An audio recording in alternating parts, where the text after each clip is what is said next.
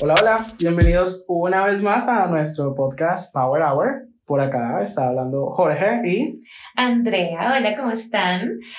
Cumplimos. Ya, o sea, esto es en serio. esto en serio es el segundo Eh, que eh, estamos grabando. es la segunda vez que nos sentamos a, a cumplir. No, es que estoy, estoy sorprendida. El nivel de nervios es alto. Cumplimos, lo logramos. El, el nivel de nervios es alto. Sí. O sea, obviamente ustedes no nos ven, pero. Y quizás pueda sonar tonto, pero al antes de, de dar el botoncito de record, de grabar, es como. Hay que respirar profundo Sí. para armarse un poquitico de valor. Da así como, como que a mí no me importa si se me están escuchando dos personas o me están escuchando 50 mil personas. Yo no sé si le quiero dar record. Exacto, exacto, exacto. Que no sé si quiero apretar el botoncito. Qué fuerte. Sí. Eh, sí, esto no es. Claramente hablar tonterías es normal para nosotros, pero no grabarlas. No grabarlas y, que- y grabarlas y que otra persona las escuche. Pensar, esperar también, porque Sí, estamos sí. esperando. O sea, no nos vamos a quedar coba. Estamos esperando. Que alguien se, Que alguien se interesa y está acá escuchando, pues. Entonces, sí, sí, sí, sí, da como, da como nerviosito. Um, ¿De qué vamos a hablar hoy? Porque esto es importante también. No solamente hablar tonterías, no solamente escucharme a mí riéndome, repitiendo lo mismo. Em, Sí, sí, no. vamos a tener temitas. Em, queríamos empezar con algo suave, medio, eh, como que medio, con- no sé, haciéndonos conocer, tipo, ¿quiénes somos nosotros? ¿De dónde eh, venimos? sí. Porque estamos acá en Colombia. Pues el, el- en el, digamos en el trailer que les lanzamos eh, ya hace unos días, em, les pudimos decir a ustedes, pues sí, somos venezolanos, estamos viviendo acá en Colombia, tenemos ya unos añitos, eh, sí, largos, Sí, sí. viviendo acá. Em, y bueno, nada, creemos que la transición natural es... eh, ¿Por qué estamos en Colombia? ¿Por qué en otro lugar? Em, yo sé que hay muchísima gente, yo sé, yo, uno lo ve en la calle, no, no ve a todo el mundo acá. Sí, Em, y uno puede ver a muchísima gente acá. En, en- nosotros estamos específicamente en Medellín y uno puede ver a muchísima gente acá, venezolanos por todo lado. Pero porque nosotros caímos acá. Entonces, eh, Bueno, antes, antes de entrar en Ujú. materia, sí hacer pues como la aclaración de que a pesar de que eso se llama Power Hour, ah, pues sí. eh, el tiempo aquí va a ser muy relativo. No necesariamente va a ser una hora, ¿sí? Eh, algunos episodios van a ser de, de menos de una hora, otros van a ser, quizás nos extendamos un poquitico más de la hora. Ya todo eso va a depender pues como de, de, de la dinámica del día, de, de la temática que traigamos y cómo se vaya desarrollando todo esto. también. Como les comentábamos anteriormente, pues obviamente eh, vamos a tratar de que esto sea lo menos editado posible, lo Sí. más genuino y real pues que se pueda, obviamente. Entonces, como las cosas fluyen en realidad. Lo divertido es que se van a dar cuenta porque como yo no sé editar, no sabemos editar. como no sé sabe hacer eso todavía, eh, um, O sea, lo que grabemos está Eh, grabado. Si hay un jump cut de pana, o sea, si hay algún corte ahí todo violento, Se va a ser notorio. Sí, sí, Entonces, tipo, cuenta. bueno, sabes que sí. Eh, o se me enredó la lengua, o definitivamente nos quedamos sin saber qué decir. Sí, sí. No sé. Pero bueno, ah, yo creo que eh, tomando pues el tema eh, para poder pues conversar acerca de eso, eh, habíamos hablado ya la vez pasada que tuvimos el contacto con ustedes, tenemos unos cuantos años ya acá. Jorge tiene más tiempo que yo. Sí. No sé si quieres empezar tú a echarme Bueno. el cuento. Sí, sí, no, no tengo ningún problema. Eh, bueno, como ya habíamos comentado, tengo, voy a cumplir ocho años ahorita a finales de julio de estar aquí en, en Colombia, en Medellín. Yo me vine eh, tan pronto cumplí los 18 años. Yo cumplí los 18 años y a la semana me vine para Colombia. no más Venezuela. Chao. sí, yo dije, ya soy responsable de mis decisiones, de mí mismo, ya me puedo ir a donde yo quiera. Pero en realidad, pues la, la respuesta a la pregunta de, de la temática de hoy es ¿por qué Colombia? Bueno, es, es muy sencillo, la verdad. Eh, yo soy el hijo número 6. este, somos seis hermanos. Y tengo, eh, en ese entonces tenía dos hermanas. Ya ellas habían venido unos añitos atrás para, para Colombia. Una estaba viviendo en Bogotá y la otra en Medellín. Y un día, eh, después de que yo me gradué del bachillerato, yo dije como que me voy a tomar un año sin estudiar como para aclarar mi mente y saber qué quiero hacer yo con mi vida. La persona más, like, la persona que menos quieta se queda en el planeta. el hombre más overachiever que yo conozco, así de que yo quiero siempre, si, si se tiene que sacar 20, yo voy a sacar 23. O sea, esa persona decidió tomarse un año sabático. Sí, sí, obviamente eso, eso, choqueó a mucha gente porque era como, o sea, tú eres el que siempre salía bien en el colegio, el que seguro tenía un cupo en la universidad ya garantizado para estudiar medicina y no lo tomé. y decidí simplemente estar un año. Imagínate al doctor Jorge. Wow, no, no, no, no, no me lo imagino. Un día, un, en un capítulo de este no lo imaginamos, ¿cómo seríamos nosotros si, si hubiésemos tomado esa decisión? ¿Sabes? Que lo tomamos, obviamente. Ingeniero Andrea, malísimo en matemáticas. Ah. Igual. Sí, sí, sí, sería, sería loquísimo. Pero bueno, nada, este, mi papá en uno de sus viajes para visitar a mis hermanas vino acá a Medellín, conoció la Universidad de Antioquia y él se enamoró de la universidad y cuando volvió a Venezuela su trabajo fue meterme a la universidad por los ojos. La verdad, yo estuve mirando todo y, y me gustó un montón. Y dije como que, bueno, sí, ese, ese es el camino, vámonos para, para Colombia, vámonos para Medellín y, y estudio allá.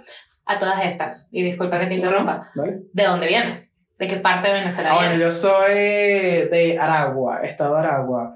Yo nací en Villa de Cura, pero a los dos añitos nos mudamos para Maracay y básicamente crecí allá, entonces sí. Yo soy de, de Maracay, me siento de Maracay.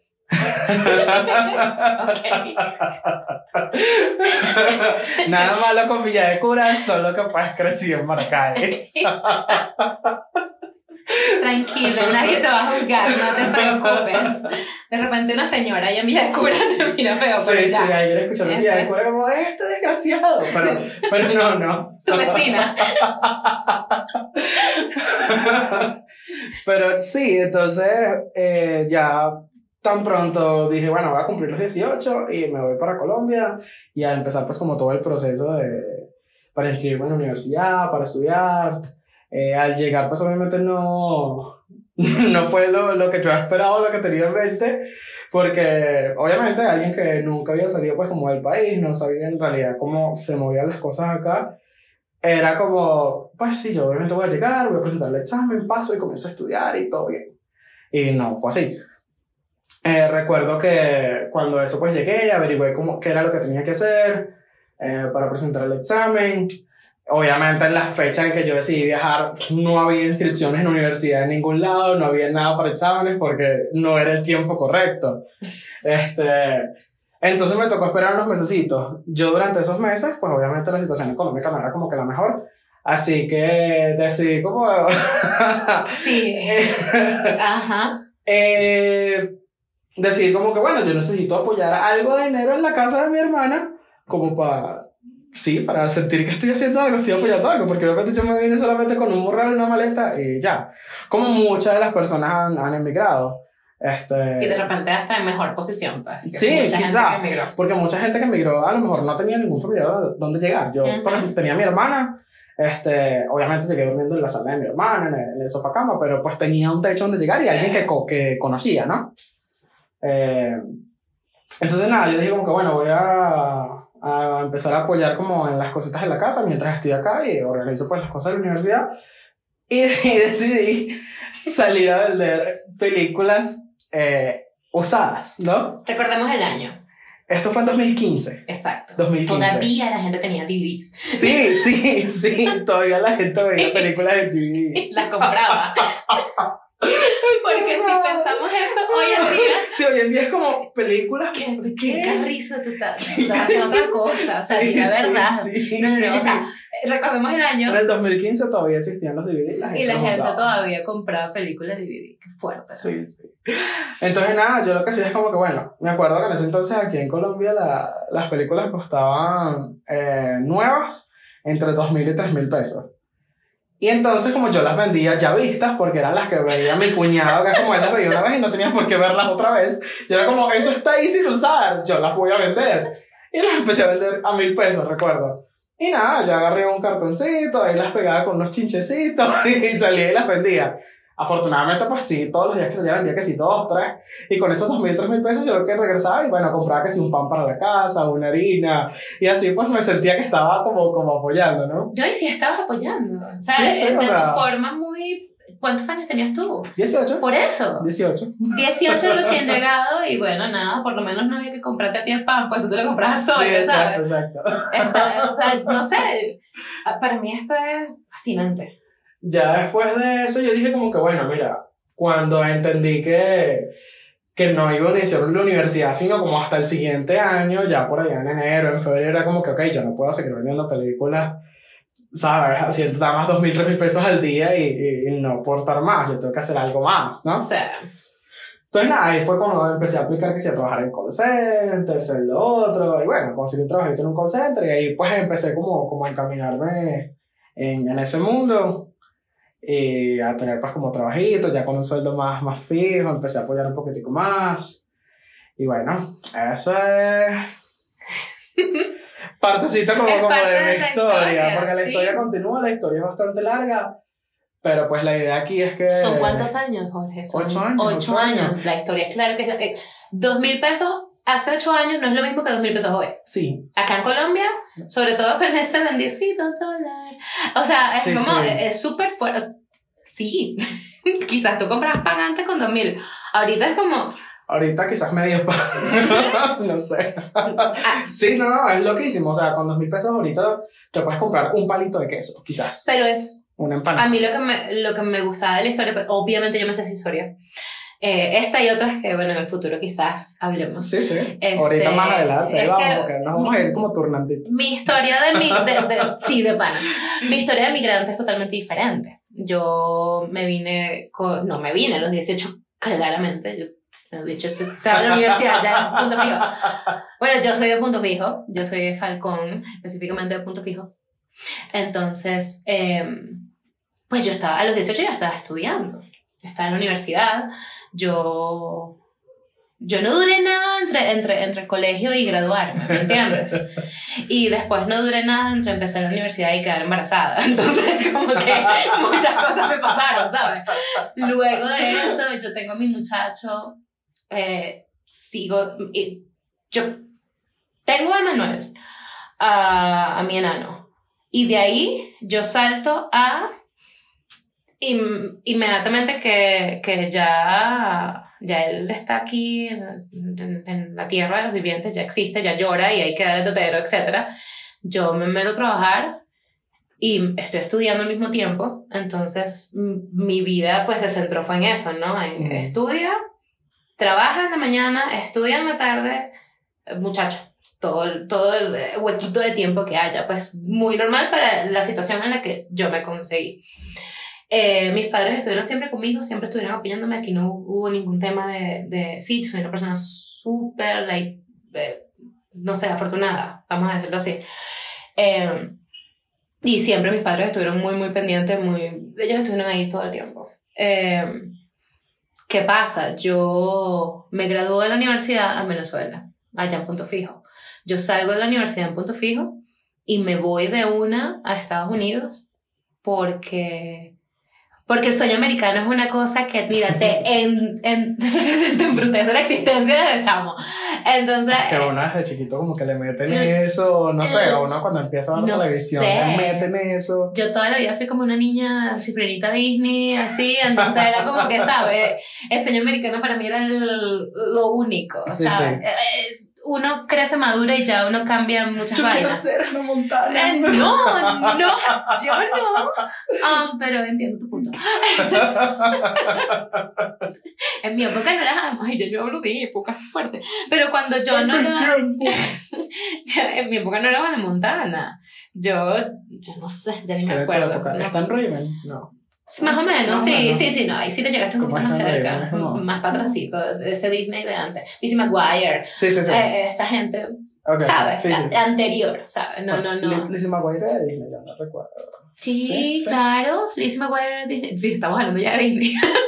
Normal. Pero sí, esa era la historia de, de que yo tenía en mi mente de que esto es lo que quiero hacer. Y ya con hijo era como que, ok, bueno, la forma de poder lograr esto para mí era estudias, estudias, estudias, estudias, y luego agarras a tu muchacho y nada, listo. Otra vez, sueño americano súper duro. La vida se... ¿Cómo es que dice? Que haz planes y Dios se ríe, básicamente. Es la historia de mi vida. Entonces... Como eh, dice en la Biblia. um, sí, no. Eso no lo dice, pero- No lo dice, amor. La cosa es que pues yo termino en Estados Unidos, en Nueva York, estoy estudiando este, inglés, pues haciendo certificación, ah, teniendo los documentos, pues que Sí, dicen sí. que sí hablo inglés. Después de que hice todo eso, estuve un año allá, me devuelvo a Venezuela y empiezo a trabajar en Venezuela, sigo trabajando en Venezuela y ya, ya con esa certificación, tú sabes que los trabajos a uno se le abrían un poquito más, todavía eh, la cosa estaba fea, era- estamos hablando de la Venezuela 2000, di- tu, tu, tu, ya va, 2014, 2015. Sí, sí. Esa Venezuela dura. Sí, Esa no, fue la Venezuela pesada. Yo me estaba ahogando en esa Venezuela. No es por poner esto dramático y triste, pero o sea, el venezolano que nos está escuchando sabe de lo que estamos hablando. Yo no quiero entrar mucho como en ese hueco, pero eso es parte del hueco que todos entramos. Pues, Sí, sí, sí. La siendo gran honestos, ¿no? mayoría. eh, Sí, yo creo que sí. sí Pues yo creo que todos. tenías que ser de un estrato súper, súper heavy metal alto O para que a ti no te tocara. haber ido del país como Exacto. hace 25 años. Sí, y ser una como, ah. ¿qué? Que tú digas "Ah, no sabes lo que están hablando, amigo. Ujú. O sea, ¿qué te pasa? Es como, no, pues, estrato alto sí tampoco. Entonces, o sea, yo me voy, vuelvo y ya yo no podía más. O sea, yo, yo, yo sé que yo estaba trabajando, pero yo me estaba, no, yo estaba una persona muy triste. Yo agarré y dije, hablé con mi papá, tuve una conversación súper heavy con mi papá y le dije, me quiero ir, o sea, no puedo estar acá. Yo necesito hacer algo con mi vida. Siento que, o sea, estoy ahorita de, yo me acuerdo que estaba como de recepcionista en una escuela de inglés, que amo eh, ese lugar donde yo trabajé. Eh, a mí me fue súper bien, conocí gente que hoy en día somos amigas todavía y, y, y cuando, cuando voy de viaje cerca de donde ellas viven nos vemos, hablamos, comemos, tomamos, o sea, divertidísimo. Pero yo decía, o sea, más que esto, ¿qué? No voy a llegar a Sí, ningún otro lugar. Eh, y tenía esa vaina metida en la cabeza de que el norte es la solución. Mm, qué fuerte. Eh, no, nada, vuelvo, hablo con mi papá y todo se cuadra otra vez para, para hacer una maestría entonces en Estados Unidos. Otra vez. Pues, o ir otra vez, pero para hacer la maestría. Exacto. Entonces, era, el tema era la plata, porque pues siempre el tema siempre va a ser la plata. Y de, entre una y otra cosa hice 10.000 vainas y, y caí en una, ¿cómo se llama? Scholarship. Beca. En una beca. Caí en una beca buenísima de, de ¿cómo se llama? Sí, 49% de la, de la, del, lo de, que la, es, de la matrícula. sí, de la matrícula. Me, me, me dieron. Genial. Que yo decía y que, ¿what? No puedo creerlo. Y la gente cuando me dijo a mí, Andrea, te dieron el 49% de la matrícula. Yo decía, no puedo creerlo. Es un, es un tan casal de plata que, Dios santo, yo, yo nunca en mi vida he visto esa plata así en vivo y en Sí, directo. sí. O sea, es demasiado Y, dinero. más- y básicamente ganársela. Y, y era ¿sabes? gratis, güey. Sí, Ah, total. oh. Yo me acuerdo que le dije a mi papá, mi papá emocionadísimo, o sea, eso fue una cosa tan wow. Y, y, y los mismos tipos que, tipos, qué grosera, los mismos agentes de la universidad que Sí, sí, me no, dieron no, la no, noticia, exacto, que me dieron la, la información, bro, me decían y que no lo puedo creer, es demasiado dinero. Si escuchan una bulla de fondo, qué pena. Este, pero decían que es demasiado dinero. Aquí las, las becas no suben de, del 2%, 5%. Y yo como ¡ay, no lo puedo creer! ¡Wow! Nada, todas esas se hizo final de año y yo en septiembre llegué a Estados Unidos. Eh, esta vez no, no caí en Nueva York, caí en Boston. Y yo llego allá a Massachusetts y dije, ¿qué es esto? yo no conozco nada de esto, ¿qué es esto? Imagínate una gordita caminando por ese frío tan Dios, tan fuerte. No, y de pasar a punto fijo. Es como estar acostumbrada al calor y pasar. sí. No, es que eso era muy fuerte porque había que pasar por, uno, por unos. por, por el tren, unas, unas brom- puentes, vainas. Ujú. Cuando hacía calor, hacía calor. Que yo decía, prefiero el calor de punto fijo. Mentira, pero uno se, se hace ese... Pero por lo menos hay calor de punto fijo y de playita. de pana, de pana. Y luego cuando hacía frío era como que me estoy resbalando, es un poco hielo. Ay, no, era muy fuerte. Pero, pero yo lo disfruté muchísimo. Eso fue un año y pico también que estuve por allá. Luego que me gradué de, de la maestría, hice una especialización también. Porque yo tengo un tema que yo decía, yo no quiero ser un, ¿sabes? Como el cliché de mamá soltera que ya pues se quedó trabajando, haciendo cualquier vaina. Sí, sí, sí. Tuve una... una, No una offense. no, no. Pues para mí era una vaina muy, como una cosa de muy superación personal, porque es que yo me veía estancada, de verdad. Claro. Yo me veía como que, bueno, mira, tú no vas a salir nunca de este tema, pues, o sea, eh, es muy fuerte cuando, gracias a Dios uno ya supera muchas cosas, ¿no? Pero es muy fuerte cuando uno se ve encerrado, como que pareciera que uno se ahoga, como, como que uno está sin salida, pues. Sí, sí, esa, esa posición es bastante difícil. Cuando uno, o sea, te ves y o no te reconoces, es como esto, o sea, ves a los, a, los lados, es como esto es lo que ya hay para mí, ya Sí, exacto. no hay más nada para mí, es como, Ujú. hasta aquí llegué yo. Es como, sí, eso, eso es complicado. Hay gente que está normal con eso, ¿sabes? Que es como que, ok, no sabes, estabilidad es lo que yo necesito. Como que esto es el punto que yo quiero, pero yo, yo ah, llegué aquí, ya, ah, ya no hay más para mí, o ya no hay más a dónde ir, es como, ah, es aquí donde voy a estar bien, ah, bueno, es aquí donde voy a estar bien, cool. Pero, pues, en particular, vos y, y yo, yo no soy así. es como yo. Es como que echar raíces más bien ha sido complicado, pues Sí, ha, sido un total, tema, total. ha sido un tema donde uno más bien pelea, también de terapia, ¿no? Pero uno, uno, uno Porque que... también uno duda mucho, es como, 100%. es- o sea, este sí es el lugar, o sea, este sí es el lugar adecuado para yo echar raíces, o, o tengo que seguir yendo a otro lado, hay otro camino que tengo que buscar, ¿sabes? medio la vida del migrante, ¿no? O sea, Sí, sí. después de todo ese tema donde yo digo, ya lo estoy logrando, ya estoy superándome, ya estoy... Porque siempre fue un- una pelea conmigo misma, aquí nunca hubo un familiar o un alguien diciéndome a mí, no, tú no vas a llegar allá, tú, tú, tú tienes que quedarte tranquila y encárgate de tu muchacho y quédate quieta. Eso nunca existió en mi familia, gracias a Dios. Más bien siempre era como que si vas a ir, haz. Uno te apoya, uno ve cómo te Ujú. ayuda, uno ve cómo hace con, con- Uno siempre va a estar ahí para ayudarte. Y es Claro, una vaina claro. que no tiene todo el mundo y que, y que yo Sí, tengo claro. que entender eso también. Sí, sí. La vaina que conmigo fue una, fue una cuestión como que era una pelea con, yo conmigo.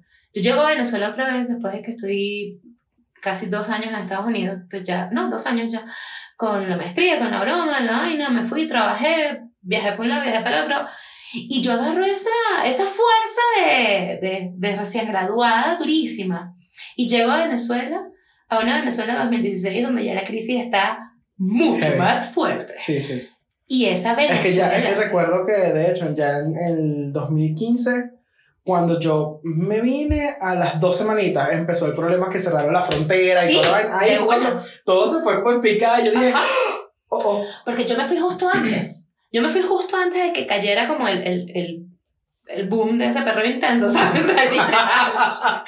justo antes de que cayera ese boom. Yo arranqué. Pues yo, yo arranco y yo no me doy como que mucho cuenta de eso. Yo escucho de oídas, de cosas, pero yo no lo vivo.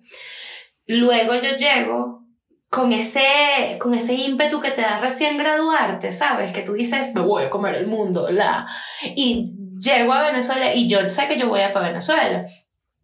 Y yo llego a Venezuela con esa cosa y llego, brother, co- a darme contra una pared. O sea, Mm. duro.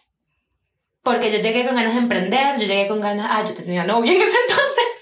Yo llegué con muchísimas ideas, con muchísimos planes.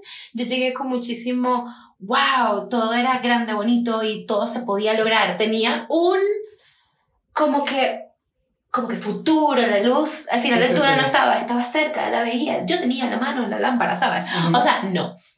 Yo llegué y ¡pum! O sea, eso fue contra una pared donde todo en mi vida personal y profesional fue... estuvo problemático. Claro. Estuvo problemático, tú sabes los cuentos, pero yo sé que ustedes no, muchachos, pero este, Eventualmente. fue problemático y fue duro. Entonces yo dije, ¿sabes qué? Yo me quiero ir otra vez. O sea, yo no puedo estar acá. Yo, Ujú. yo no quiero estar acá. No, es na- no tiene nada que ver con el que se queda en Venezuela. El que se queda en Venezuela porque quiere quedarse en Venezuela es de las personas que yo más amo. Mi familia es esa. Sí. Mis padres están en Venezuela porque quieren estar en Venezuela y no se pretenden ir de Venezuela. Mi hermana, con, con mi sobrinita, su esposo, ellos se quedaron en Venezuela porque se quieren quedar en Venezuela y lo disfrutan. Yo, eh, hay demasiada gente que yo amo a morir, que está viviendo en Venezuela porque quiere. Ese nunca fue mi, como que mi sueño, mi cosa. ¿me Sí, exacto. O sea, yo no voy a decir, ay, no, yo toda la vida quise. No, pues yo, yo no sabía qué quería realmente. Pero yo sabía que yo no quería estar ahí. Sí. Y esa es una vaina que pues siempre fue muy, muy interna mía, ¿no? Mi papá me dice que toda la vida fue así, pero ajá. ellos sabrán más. La cosa es que nada, yo digo, bueno, mira, yo en la maestría tuve una amiga eh, y ella es de acá de Medellín. Y ella me dice, Ujú. bro, véngase acá. Véngase para acá y pruebe suerte, a ver qué tal. Y eso probar suerte, esa frase a mí me da muy duro porque es como que todo el mundo dice lo mismo. Todo el mundo dice, voy a probar suerte. Y es como, Esto no es un juego de azar. Exacto. o sea, estamos hablando de mi vida, de mi futuro. Esto no es así como que bingo, ¿me entiendes? Yo como que probar suerte, no te me tengo ni dinero ni tiempo para estar probando suerte. Yo tenía 28 años en ese entonces. Ay, Tú te viniste a los 18, yo me vine a los 28. 10 años, pues, Sí, más bonito. Qué fuerte. Ay, esto lo acabo de conectar. Este, pero, o sea, 10 años de vida hacen un poquito más de experiencia a nivel, tú sabes, Sí. de, de- de afrontar un montón de cosas también. Aunque tú creciste burda rápido también. Pero el, el punto, no, pues, Sí, Vamos sí, a ser sí, sí, honestos. no, total. tú creciste, te tocaron unas vainas que me tocaron a mí como los 30. O sea, chaval, vamos a ser honestos. Este, no, no, bueno, para hacer el cuento menos, menos tedioso. Eh, yo llegué acá a Medellín, yo nunca me fui para otro lugar. Yo siempre llegué, o sea, yo llegué acá y no me he movido de acá. El primer año fue duro. Tanto, tan duro al punto de que en diciembre de ese mismo año, 2010, y ¿qué? 18, 18, Ujú. ese mismo diciembre de, de año 2018 yo tenía unos ahorros, yo tenía unas cosas, yo tenía un dinerito y yo me vine con eso y yo dije, bueno, con esto puedo sobrevivir un año de repente.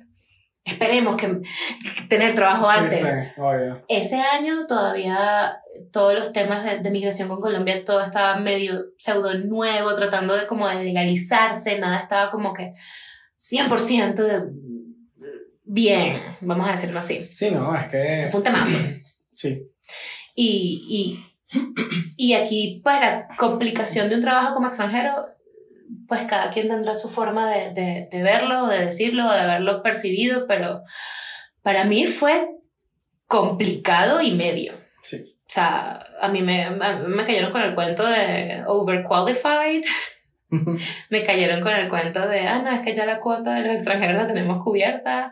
ah, cayeron- No, es que nosotros no damos los papeles para la visa que ustedes necesitan para trabajar acá. Epa, también ese eh, de que, bueno, si te damos trabajo, te damos trabajo, pero bueno, mi primer trabajo acá, a mí me pagaron con un sobrecito en el, en el sótano de un edificio.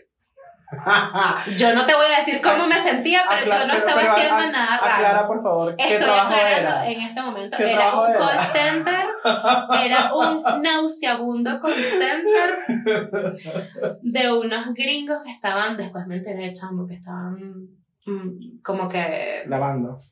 pues, estaban metiéndose con viejitos, chamo. Ah, ok, ok, ya. O sea, era como Estafando, pues. estafando viejitos y Estafando. pues yo no sabía. Te lo juro que yo no sabía. Yo o me sea, es- tan es- mal. estafar en general es como, ok, no, eso es No, malo. no, pero, puedes- ah, pero, pero personas mayores no, no, no, como, desgraciado. O sea, no, yo cuando me enteré, yo, Oh, no, no es justo. eh, fue muy duro porque es que a mí me votaron porque yo me enfermé.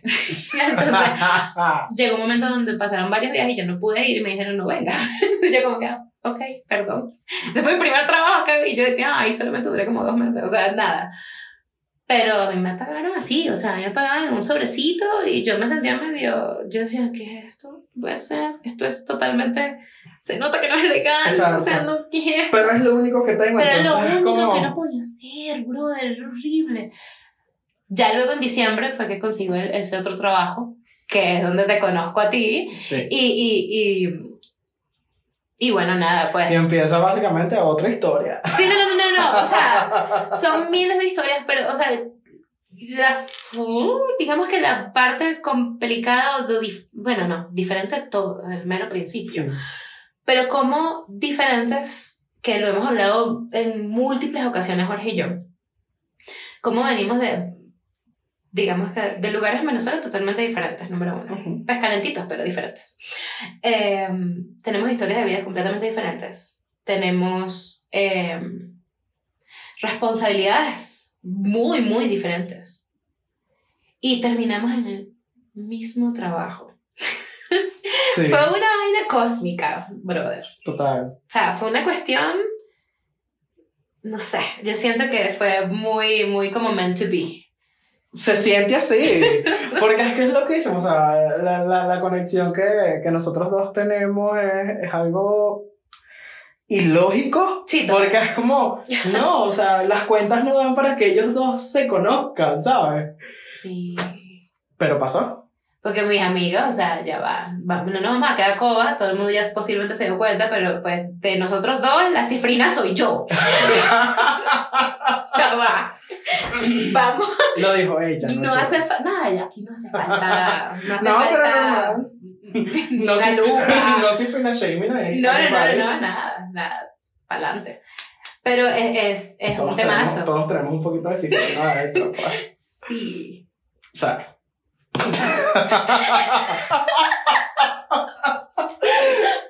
La cosa es que, bueno, nada, queríamos como que hacer, eh, pues, contarles un poquitico de cómo fue que llegamos acá a Medellín.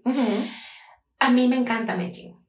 Yo Sí. conseguí en Medallo mucho, mucho, mucho. No quiero hacer esto, bueno, no está tan larga la broma todavía, pero no quiero como que ser la única que, que, he hecho todos los, los cuentos, pero en, en Medellín acá yo conseguí, después de haber comido, brother, a ver, va- vamos a poner, mantenerlo PG-13, vamos a, a después de haber pasado trabajo, Sí. De haber comido ñeña, ¿Cómo es que dicen que después de haber comido las duras y las maduras? Algo así, de haber pasado las duras y las algo maduras. así. Esos dichos que todavía no los de manejo. haber- ¿Por qué me miraste de esa forma, estúpido? Es que tú tienes más, más experiencia. Sí. Tú eres más sabia en esa área. Oh my god. Pero no, fuera de juego, o sea, después de haber comido ñaño duro. Porque a ambos nos tocó, pues. Sí, sí, de haber pasado nuestra ronchita. Porque. A no más fácil. que otro, Sí, bueno. en o sea, situaciones muy específicas. mm, Pero sí, brother. O sea, estar acá, hoy en día, yo puedo decir que, mira, yo, este país ha sido groseramente bueno con, conmigo, Sí. particularmente. Y me ha dado la oportunidad no solamente de trabajar, de tener a mi muchacho conmigo estudiando acá y teniendo, ¿sabes? Un esti- una vida que dentro de lo que cabe se parece a la vida que yo tuve de chama allá en Venezuela. Ok. Porque que no, no quedar coba, no, no, pues no Sí. la iba a tener allá en punto fijo, pues ahorita no. Eh, por, por mucho amor que uno le tenga a alguien, no es lo mismo. No, no, es, no es la misma libertad, pues la misma tranquilidad, pues en la Sí. calle. Eh, pues específicamente en el lugar donde yo vivo, específicamente, o yo vivía allá en Venezuela, quiero decir, en la ciudad donde yo vivía, en, en la zona que yo vivía, pues no es lo mismo. No.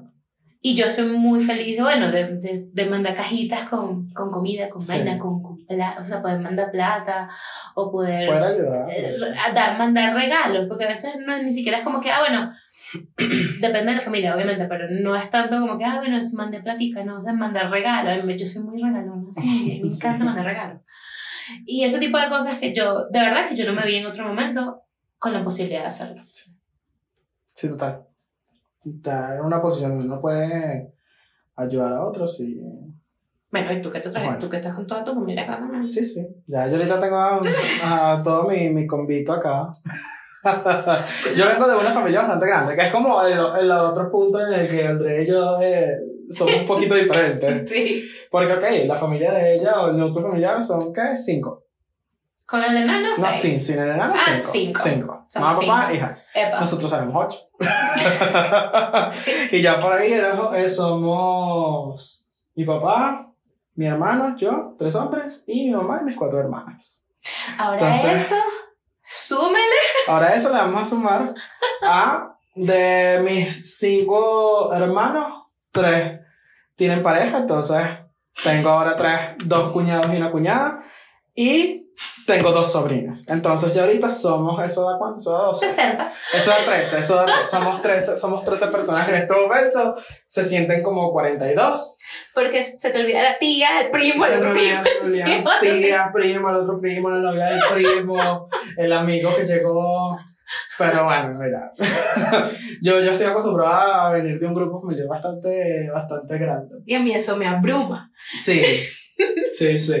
Porque nosotros somos pocos dentro de lo que cabe. Total. No, y que de igual manera tú, tú siempre has sido como más loner Sí, que, súper sí. que en, en combote. Esa es otra cosa que la gente que, que por qué ustedes son amigos. Número uno, tú le llevas 10 años al muchachito. Y número dos, él es un rumbón así, mariposa social. Así me dice ella. A él le gusta. Ay, pero dime si estoy mintiendo. No, no estás Ah. mintiendo. A mí me gusta conocer gente, me gusta tener amigos, a mí me gusta hablar. En cierta forma sigo siendo full tímido porque soy muy, muy, muy tímido. Este, obviamente ya no tanto. Estoy tratando como de cambiar eso. Pero sí, a mí me gusta tener amigos, a mí me gusta estar en un grupo de personas grandecitas, donde hay un montón de gente, todo el mundo habla, todo el mundo jode, tal. O sea, es muy cool. Por lo menos yo amo las celebraciones en, en casa de mi mamá, eh, cuando celebramos los cumpleaños, que básicamente todos los días en todo el año. O sea, nosotros, el- sin mentir, el único mes del año que no tiene un cumpleaños es octubre. Y gracias a Dios. Porque de verdad los demás meses son súper full de cumpleaños.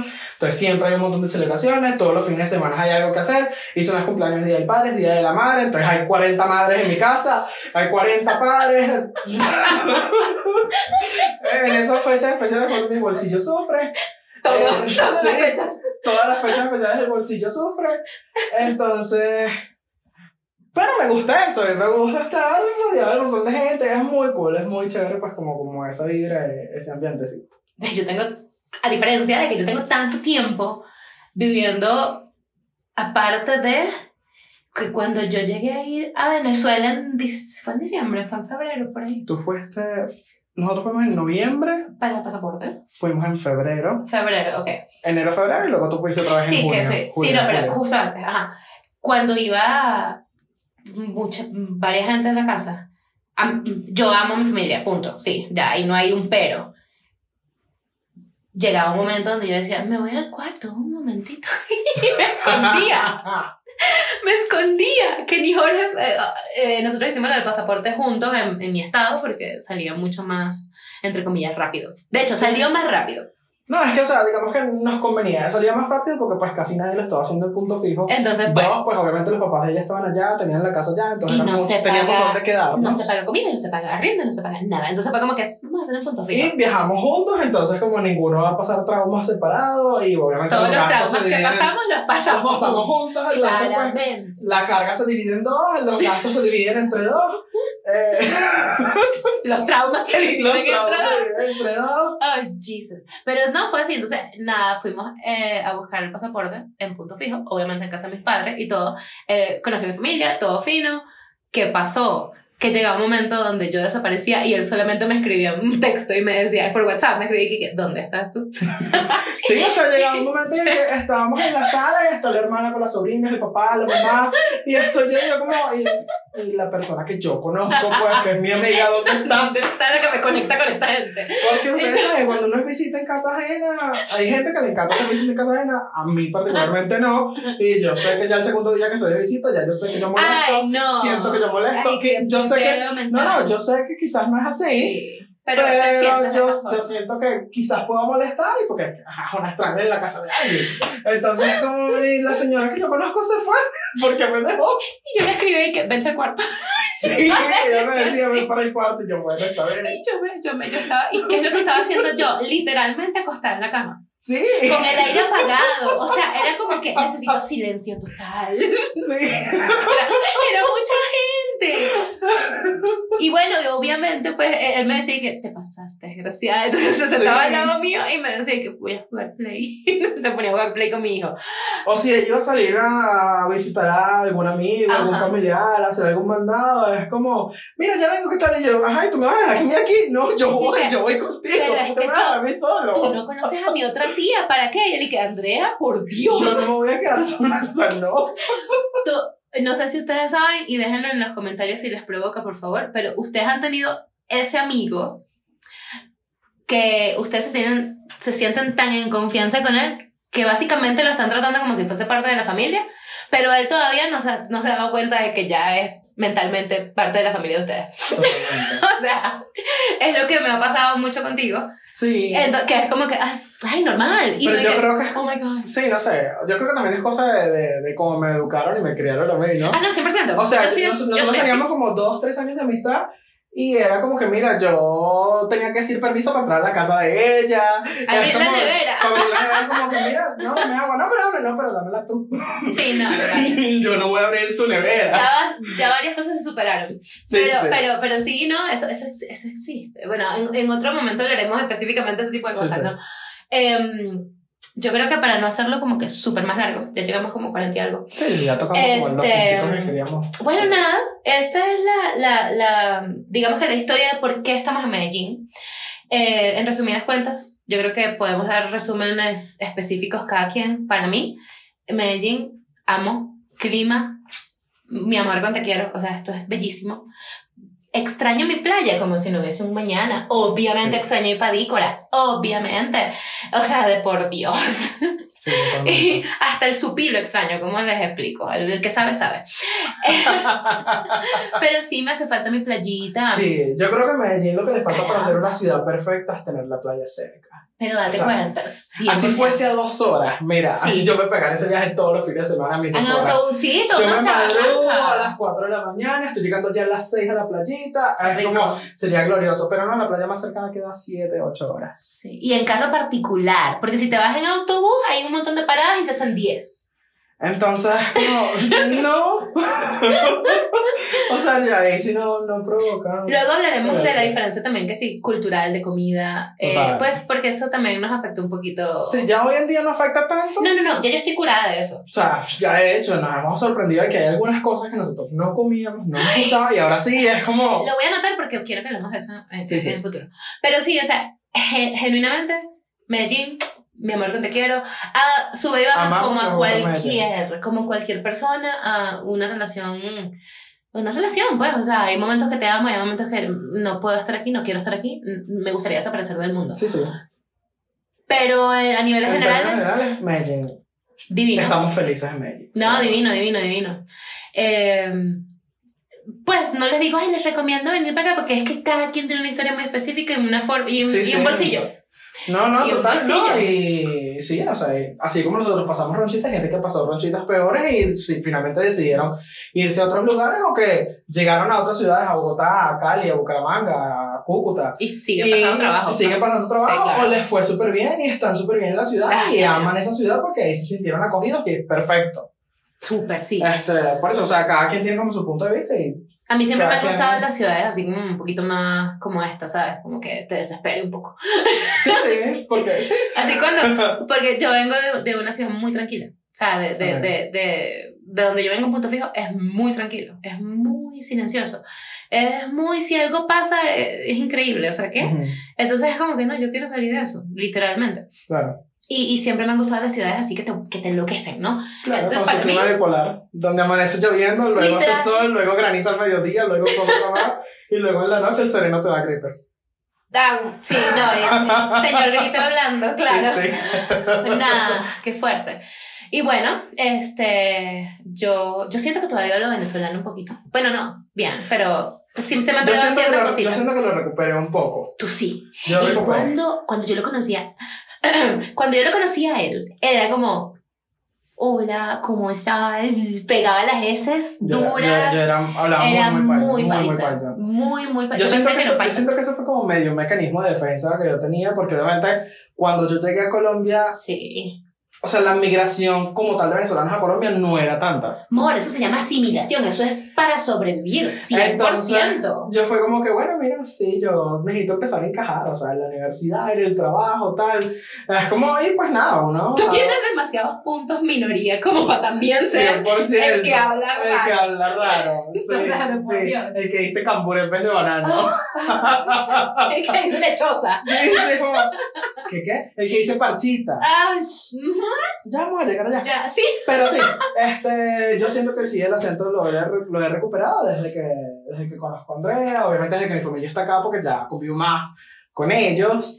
Sí, y uno, Este- y, uno, y, uno, y los acentos de uno también son como más fuertes también. Sí, pues sí. Por lo menos el de, el de Punto Fijo es, es un acento muy playa, muy costa. A mí me da risa porque cuando yo llegué, ay, esto es rapidito. Cuando yo llegué acá, a mí me agarró un taxista. Uy, qué feo. O, o sea, me monté en un Mm. taxi. Qué feo. Señor taxista. Ugh, qué fuerte. No, no, no. no. Pero me monté en un taxi. No, eh, no me ha tocado. Perdón, qué pena, no me ha tocado. Este, yo me monté en un taxi y el taxista me dice que, ¿y usted es de la costa? Y yo dije, ¿ah? De la costa de Venezuela, sí. He hecho, he hecho un frenaón. Porque es que venía hablando paja de venezolana hace rato. Ay, ay, el señor. Es el que, este momento en el que yo acelero y nos suicido a los dos. El bicho echó un frenaón durísimo porque él venía hablando tonterías de venezolano y pensó que yo no era venezolana. Y de repente me dice usted, ay, le escuché un acento usted es de la costa, ¿verdad? Y yo digo, de la costa de Venezuela. ¿What? Sí, sí. Yo no me imagino qué pasó que, por su mente. que es un error que varios cometen, ¿viste? varios cometen eso. Pero bueno, que es- esa es otra historia diferente también que se tiene que contar porque de todo se ha vivido. Sí. Um, pero nada, yo, bueno, yo creo que ya yo hablé suficiente hoy. Ya, ya, hemos hablado. Eh. Y bueno, esa es la historia de cómo caímos, llegamos a Medellín y, de, y bueno, claramente conseguimos trabajo, empezamos a trabajar juntos y estuvimos trabajando juntos por sí. aproximadamente cinco años. Cuatro años y medio. cuatro años y cinco. medio, básicamente cinco. Y eh, pues obviamente por eso no nos mudamos para ningún otro lado, por eso es que pudimos ser amigos, porque literal trabajamos codo a codo, o sea, Sí. éramos el equipo de trabajo. Eh, ya no trabajamos juntos hoy en día. eh, y, y, y nos vemos menos seguido, brother. Pero muy cool porque ahora tenemos este outlet, esta salida de energía nuestra, donde podemos no solamente pues recordar ciertas cositas buenas y quizás un poquito amargas, Sí.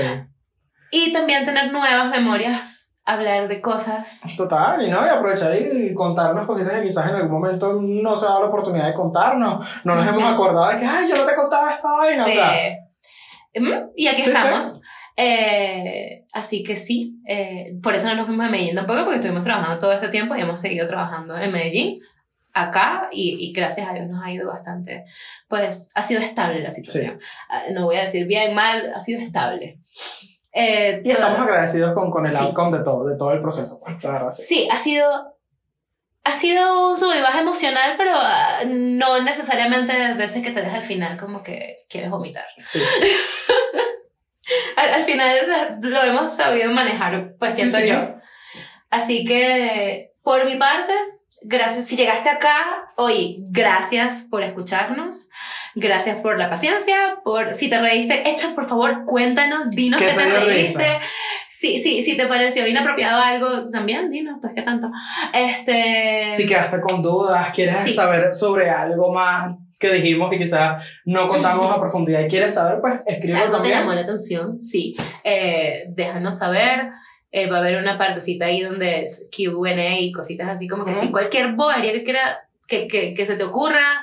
Bueno, digo yo bobería, pues cosa inteligente también. también. Este, Aquí los aceptamos a todos. todo, todo. Em, tenemos redes sociales, la vez pasada no las dejamos porque se me olvidó.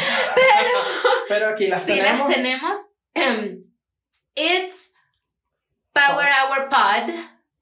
Tanto en Instagram como en Twitter. Y próximamente en Threads también. Creo que vamos a estar más activos en todo lo que es meta, ¿sabes? Tipo Instagram y, Threads. Que en, que en Twitter, pero vamos a subir las cosas allá también. Estamos como. Estamos, ¿ves? Estamos como Power Hour Podcast, em, tanto aquí en, eh, ¿cómo se llama esto? Spotify. Perdón, Spotify, señor Spotify, qué pena. Y también estamos como, it's, uh, como Power Hour Podcast en Apple Music. Entonces, eh, esto es, nuevo, esto es nuevo. Esto es nuevo. Estos son unos minutitos extras que es necesario que nos tomemos. Deberíamos hacerlo también al principio, pues, pues ajá. Pero si nos quieren seguir, por favor síganos. Si nos escuchan, les parece divertido, lo que sea. Lo que sea que nos quieran decir, solo no nos insulten. Mi corazón no aguanta tanto. Este. Y si nos van a insultar, digan por qué. Y para por, entender y, de y por privado. para, para que no sea tan horrible. Este, pero sí. eh, y compartan, compartan esto con gente. Hay, hay muchas cosas que queremos hablar. eh, hay muchas cosas que queremos hablar, muchas cosas que queremos poder conectar. Sí, sí. Eh, si quieren saber también nuestro punto de vista en algunos temas específicos, Dejen, dejen anotadito, mándenos tweets, mándennos este, DMs, mándennos, este, no sé, eh, lo que se les ocurra para comunicarse con nosotros. ¿Sabes qué? Súper sí. Yo súper dispuesta, eh, bueno, feliz de que nos escuchan, de Sí. hecho. Gracias. Así que, bueno, chiquillos, muchísimas gracias por escucharnos y nos escuchamos la semana que viene, o nos escuchan la semana que viene entonces. Un besito. Chao. Bye.